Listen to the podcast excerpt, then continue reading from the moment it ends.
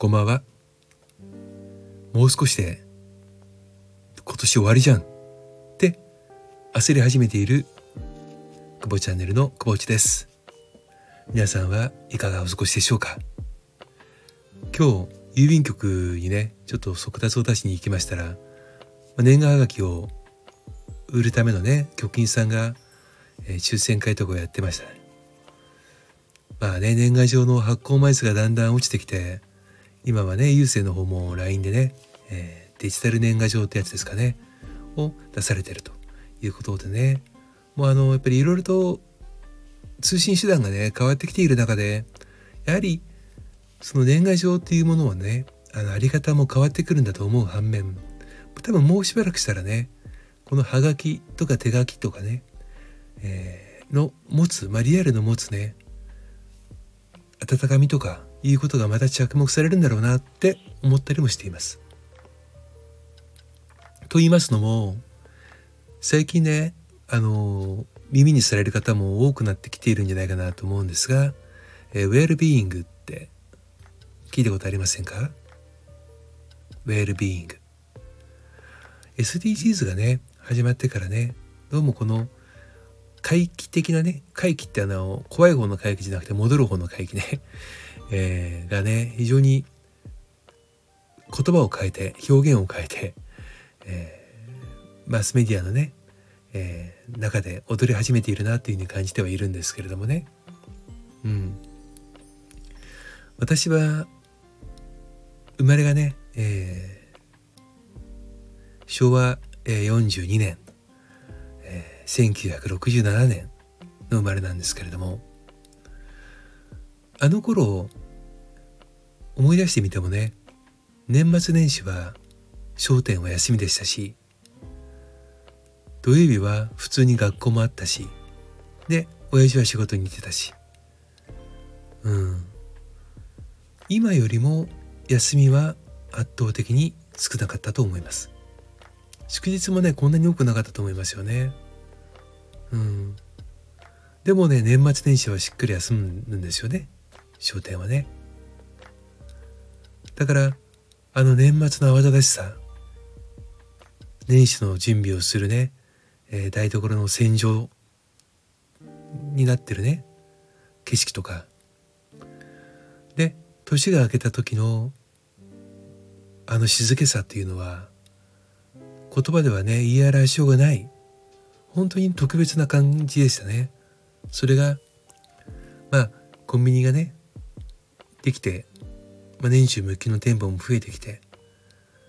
そしてなんなら24時間っていうね営業時間を持つお店も増えてきている中で日付が変わってもね特別感はあんましも感じないですね。なんだろう。ずっとこうぐるぐると回っている走馬灯を見ているような感じ。一旦そうですね昔のビデオテープまあ VHS とかねもうベータなんか知らない人多いんだろうと思多いだと思いますけど見終わったらね巻き戻さないと見えないわけですよね。うん、で録画媒体もなけないので連続ドラマなんかは、ね、1週間見て見逃してたりするとねもう再放送がいつあるか分かんないので友達に聞くしかなかったりねうん。それにまとめてみるなんてことはなかなかできないから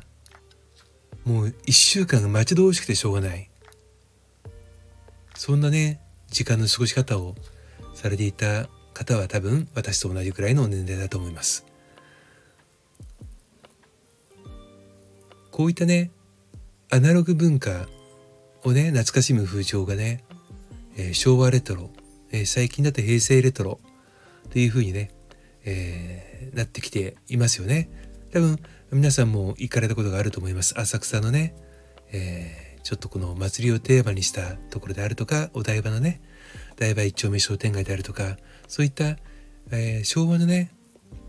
まあテーマパークみたいなねところって今すごく流行ってるじゃないですか。まあ何年かに一回こういったブームはね起きるんだと思います。多分もうしばらくしたら今度はえー、平成から令和ななってねなっちゃうのかなと思うんですけどもね。うん、結局その時代が懐かしいのではなくて今にね今この世の中にね夢がねなくなってきてるんだなっていうふうに僕は感じるんですよ。未来がね暗い景気の先行きもね良くない、で一億総貧困化になりつつある。この中でね少しぐらい夢を見たっていいじゃん。明日がまだ眩しかった。あの頃がいいよね。とか活気にあふれていたよね。とかね。今の若い子たちからするとね懐かしいだけではなくてやはりあその時代が持っていた空気感っていうのがやっぱ伝わるんだろうなと思うんですよね。うん。決して今よりも便利ではなく自由でもなく。ねどちらかで言ったらもう不便だったあのね時代。でもなぜこんなにもね輝いて見えてしまうのか。と思います。だいぶ前にねあの20世紀少年あれ映像化された時にねやっぱり見てて思ったのがこんな感じでした、うん、それから「クレヨンしんちゃんの大人帝国」これもね切ない気分にさせてくれました。何歳であってもいつの時代であっても懐かしいと思う感覚っていうのは人それぞれね違うとは思いますが今よりも昔子供の頃もしくは中学生の頃高校生の頃とねあの頃楽しかったなって思う。これは決して悪いことではないと久保地は思うんです。ただねあの頃良かったなって止まってしまってそこに執着してしまったら良くないです。懐かしむっていうのはね心にも脳にも非常にいい影響があるとね最近のニューロサイエンスでは解明されてきていますけれども懐かしい思い出を持っている懐かしむ気持ちを持っているっていうことはとても大事なのかなと思います。それで話戻って久保内ですけどもあのね不便でどうしようもなくて